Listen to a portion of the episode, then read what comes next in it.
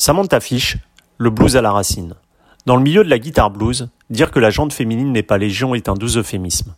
Et pourtant, au milieu de toute cette testostérone, la chanteuse au timbre divin, auteure et compositrice Samantha Fish, s'est frayée à coups de solo dévastateurs une voix royale. La native de Kansas City, élevée au riff saignant de Keith Richards ou Stevie Ray Vaughan, a réussi, album après album, à asseoir une renommée dont le dernier né, Kill or Be Kind, au titre évocateur, en est la parfaite illustration. Entretien avec ce gros poisson du blues qui est Madame Fish. Une interview signée Agent d'entretien.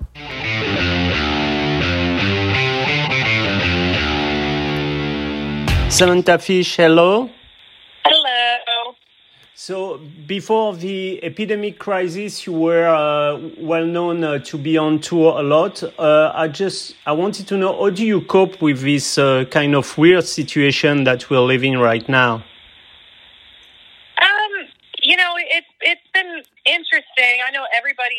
Going through this kind of shocked. Uh, you know, we're all a little bit shocked from it, and and trying to just keep our our heads straight. Um, I was actually overseas when we, you know, got called back mm-hmm. and had to cancel a tour, and it, it was a real, it was a, a huge disappointment. But you know, I've been in my house now for about two months, and the way I cope with it is, you know, I just try to keep myself busy every day. Um, I've been writing a lot of new music, staying creative. I've had a lot of collaborative virtual sessions. I've been doing a lot of um, video live streaming for my social media platforms, but you know, just also taking time for myself. I'm I'm doing a lot of self care things that because of the routine and the everything, mm-hmm.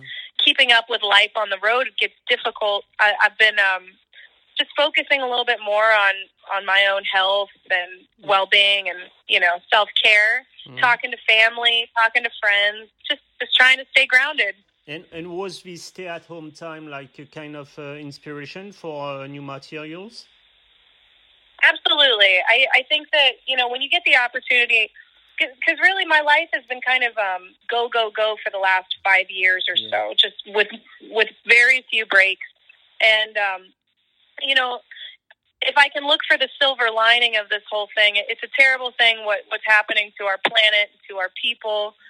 Um, personally, I'm just trying to make the most of it and not go crazy, but also do the things that I've been wanting to do for a while. Mm. And and uh, I, I, know that your your mother sang in, in, a in a church and that your father played the guitar. Uh, did this familial musical environment uh, led you just to, to guitar? Yeah, I, I'd say so. I mean, it was just so prevalent and always always around, always available. My dad's friends would come over almost every weekend, and they would sit around and share songs and perform and play. Um, and and you know that was uh, that was um, you know I, I I think it definitely was formative for me. And and you come from uh, Kansas City, and uh, even if Charlie Parker and Count Basie put this city in, in, in the map, it seems that Kansas City is a bit underestimated as far as music is concerned. The long history that uh, it has with jazz and blues it had obviously a, a, kind of influence on your own musical style. Kansas City is uh, the best kept secret as far as music goes, in a way, just because, yes, we have a long history of uh, jazz and blues and incredible players and performers that came out of Kansas City, but in recent years it's been kind of underground, you know? Mm-hmm. Um, Kansas City really formed a lot about me musically, um, though I don't really play like the jump style blues. I mean, it, it was something I paid attention to just because it's like this was happening down the street from me, you know, 80 years ago. And, and that's kind of cool. Um, but I, I just think the fact that it, it's a great town for music because they, the, the musicians and the venues and, and everybody around that, that loves music has always been so encouraging to youth and you know up and comers learning to play there was always so much encouragement and opportunity um, it is a competitive music scene but i just feel like kansas city does a good job of lifting each other up we've got a midwestern hospitality thing going on and and there's a, a lot of variation in the music there it's not just blues music or jazz music i mean there's there's incredible rock and roll bands that are coming out of kansas city and um, you know, great mm. country music coming out of there as well. And, and I heard that you told once that uh, if you were not into music, you might have uh, chosen a career in psychology. I just wanted to know is your music uh, a reflection of uh, the person you are? Yeah, you know, I'd say so. I mean, we all go through phases. We all we all go through things that um, good and bad that inspire us. Sometimes sometimes my music is inspired by others and I, I write a song from that. You know, really it's just about telling stories, you know, that can relate to to to others. You know, it's, it's that's the universal language of music is being able to relate, find this common ground. And I think that's that's why it's so relevant, you know. Um, and, a language in and of itself. Um, I I say my music is a reflection of who I am. Um, you know, but some of it some of it's like a reflection of who I was. Um, we keep we change all the time, you know. Yeah, so it's a reflection at a some kind of a moment in your life, and it you keep mm-hmm. evolving. So your music is changing as as you are changing also. Yeah, yeah. I, I think identity and and everything when when thinking about in terms of like an artist and their identity you know, we all, as human beings, we just go through so much in our life and, and it shapes us. I'm not the same person I was 10 years ago, and I'm sure you can say the same thing about yourself, and everybody can. So, and, you know, it, it, it, it, it's always in flux. Okay, and and as far as uh, guitar is concerned, you're playing. You said that you had uh, you heard a lot uh, Robert Johnson or Angus Young, and also Tom Petty's guitar player Mark Campbell.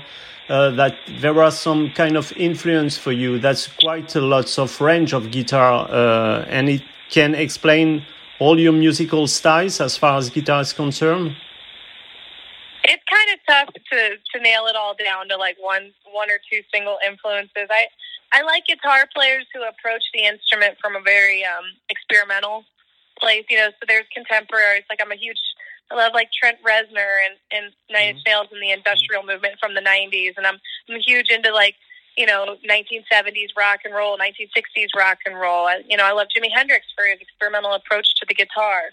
Um, you know, I like Jack White because he he came in and had a completely new voice. You know, that it's like when I hear him play, it's like that I know who that is. It's the same with like guys like Derek Trucks. I just love voices that are unique and emotive. You know, when when somebody can play and they can, you know, make you feel emotional with mm-hmm. what they're playing, it's like that's when they're hitting the stride. And and to me, that's it, it's like I don't really care what genre it is. If you can do that to me with your music, it's like I'm a fan for life. Like like uh, Keith Richards' riff, for example. Yes, I love Keith Richards. You know, and and he's he's got such a raw approach to it, and you know, may, maybe he's not the most technical guy on the planet, but he has such a voice. He has such a unique approach and style that it's it's so special. You know, it's completely special. Um, as far as blues goes, I, I really, you know, I mean, B.B. King, I feel like is one of the most emotive guitar players there is, and, and you know, contemporary speaking, guys like Luther Dickinson and and uh, Derek Trucks do that that thing so well with just speaking with the instrument. And, you know, I but I'm also I love guitarists like uh, Junior Kimbrough, who yeah. taught himself how to play, and you know, he he just came up with his own way of doing it, and it's just so him.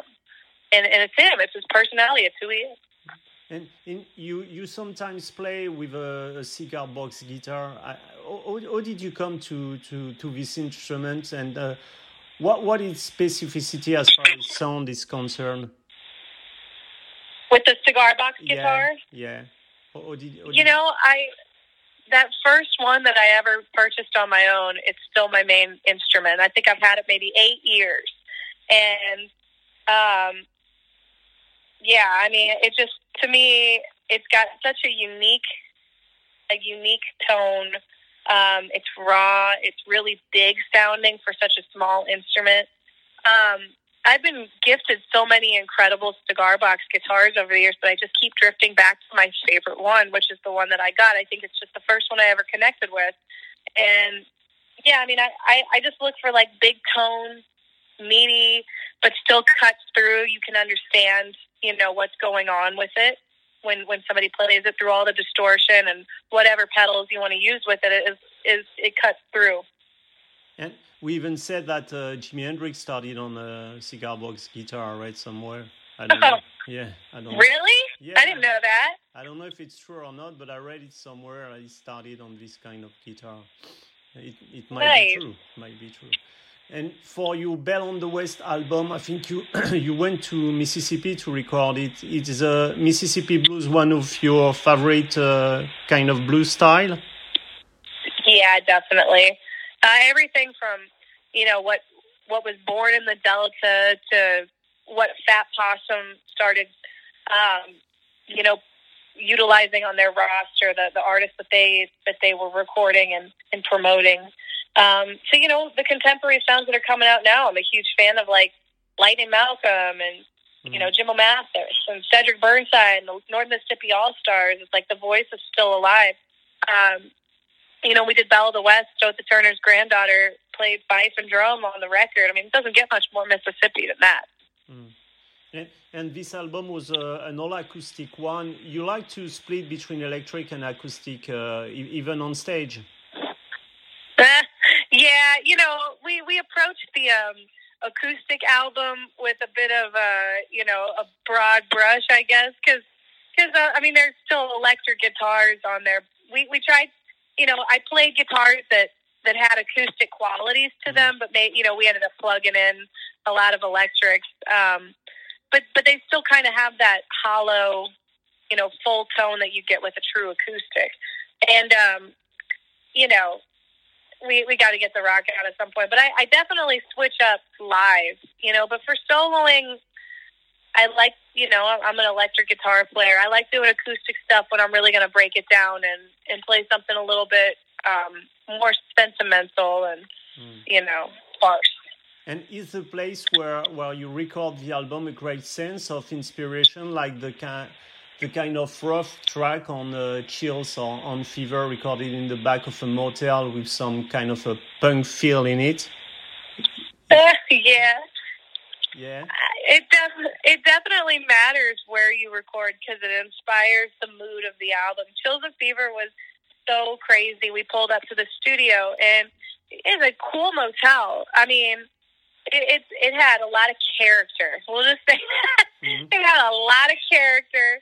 Um, you know, and and the studio itself was kind of a small studio, which is you know fine. You can you can create the biggest sounds in the smallest rooms. Like we have that kind of power now. But what was so cool was getting to set up in the same room with the band and just cut it like an old school record. And they were at, the studio. They they just loved actual tube vintage amps, and and they they were into approaching the album like a vintage record. And I think that's a huge reason why it felt so cool and retro. You know. Mm-hmm. I get it. And and we were talking about the evolution, our own evolution through the years. And did, did you think that you evolve as a songwriter through the album? Maybe being less focused on the guitar solo and more on the songwriting process? Yeah, I mean, look, I always think of it like this, and the guitar to me is the same as the voice. You don't want to write a song just so you have a big vocal moment. You know, you write a song to tell a story, and if the song says, "Hey, put a big Mariah Carey run right here," then you do it. But sometimes the song doesn't always call for that. You know, so mm. some of the material that I've written, I just don't feel like it needs a screaming guitar solo. It's more about telling the story and there's always going to be a place for that. It's just not every single song. You don't want just vehicles for guitar solos. You want you want material that that speaks to people, and and you know the guitar will always find its place. Mm. It, it's always going to be there. It's just it's just using using your best judgment and taste to kind of discern where it goes. And, and that's what you're focusing on. Uh, uh, that's telling your story. That's the beginning of the songwriting. Yeah, I think telling the story it, beyond a good vocal performance, beyond a great guitar solo, it's the story that connects with the listener. The story is what tells their story. You know, Mm. it's not just about me when you record it. It, it becomes it becomes the listeners. You know, it's the story that you relate to. You find pieces of it that tell your own story, and and I think that that's just so important because that's what makes the song memorable mm-hmm. to me. Story and emotion, maybe the emotion that you want to put yes. in it. Yeah. And, exactly. Exactly. And on the Kill or Be Kind, your last album expresses the duality of love and hate in relationship. Uh, is there a space, do you think, between the love and hate as far as humans are concerned? Yeah, I mean, I that song in particular, yeah. that's the subject matter of that song. It's it's about a relationship gone wrong and kind of examining how you feel at the beginning of the relationship and how you feel now and how the things that you used to love about somebody are now things that like that can be turned into a negative thing um you know a bad quality and um that's just that's just about that song and and breaking up and doing it on better terms you know you can kill or you can be kind you can be a good force in the world or you can be a bad one i thought it i thought the title was a little bit like when you apply it to a broader sense about people in the world beyond just like a relationship from person to person, it, it kind of applied to us today in a broader sense. Okay. And you must be fed up with this kind of question, but was it difficult at the beginning, like being a, a, a woman playing blues guitar and being on stage in that kind of uh, man uh, environment that is that is guitar mainly? Well, I don't know. You know, they always it I feel like this is still very much. I mean, it's a woman's world, but it, it's so hard to break through in every profession. Yeah. I believe it's harder for women in every single industry, so I don't take that lightly. Um, you know, I guess for me, it gets to be a little bit frustrating when you know part of your job description it's like it's not just guitarist now you're a female guitarist mm. and that's like part of your job description to some people and, and in reality that has nothing to do other than the perspective from which I might tell a story. It has nothing to do with my ability on the guitar, and other than the ta- the timbre of my voice and where I sit in a scale, it has nothing to do with my singing. You know, it has nothing to do with ability. So, it, it it's always been kind of frustrated to frustrating to be, oh, you're a girl guitar player because I mm-hmm. feel like I feel like people at times will put that. I, I I've heard words like gimmick and novelty and niche, and it it, it just kind of bothers me because it's it's just something that you know you're either you know I, I was just born this way, mm-hmm. and it has no no bearing on my music other than you know my perspective of storytelling. So, I mean, it's hard for me to say if it was more difficult. I think in some ways people were maybe more interested because oh, a female guitar player, and it's like let's go see let's go see her play, and then the music would hook them. So you know, in some ways, I feel like I'm not going to say it's all bad because I love being a woman. I love I love writing from a feminine perspective. I think we need more of it. Um, it's not always been easy, but it's not always been the worst thing. So, and last, kinda. last question. I know that you, you, you would like to play in a movie and uh, we can see clearly that in, I think to me in your last videos, are you still focu- focused on that uh, on that that fact play, playing in a movie? Yes, I would love to do that. That was that's just something that I've always been interested in. I think before I ever played music, that was something I wanted to do when I was a kid. With that, um, it, but my my career is so busy in music that it's it's just hard to focus on something that's you know, kind of out of my realm, so to speak. Um, but yeah, I mean, I, I would love, I would love the opportunity to pursue something like that, um, as long as it didn't interfere with my music career and touring and, and all that, because I really love playing music. And are you planning to, to, to release a new album soon, or I know that it's complicated um, right now, and uh, that uh, everything has been cancelled as far as concerts are concerned. But yeah, are you planning to to to put new material soon? You know, I am uh, writing for the next record. I'm mm. writing all the time. I'm I'm close to being ready to go into the studio to cut another record. I think at that point, it's just a matter of having that conversation with my team. When are we mm. going to be ready to go do this? And you know, I, I think I, I'm looking forward to having something done by next year. um, and ready to go. But that's you know that's not a formal announcement because No, no. there's a lot that can happen. But that there's a lot that can happen between now and then. But So, I I would like for that to happen. so maybe we can hope to see you in France next year. Or Oh yeah, definitely. I, I know we have a, a tour um, over on that side starting in March, and I'm not exactly sure the locations of the dates. They are posted someplace, but um, hopefully we will get to come back to France because we we love coming to see you guys. okay, great. One of my favorite places. So hope to see you when you come to France, Samantha. Absolutely, I would love that too. Thank you. Thank you. Thanks a lot.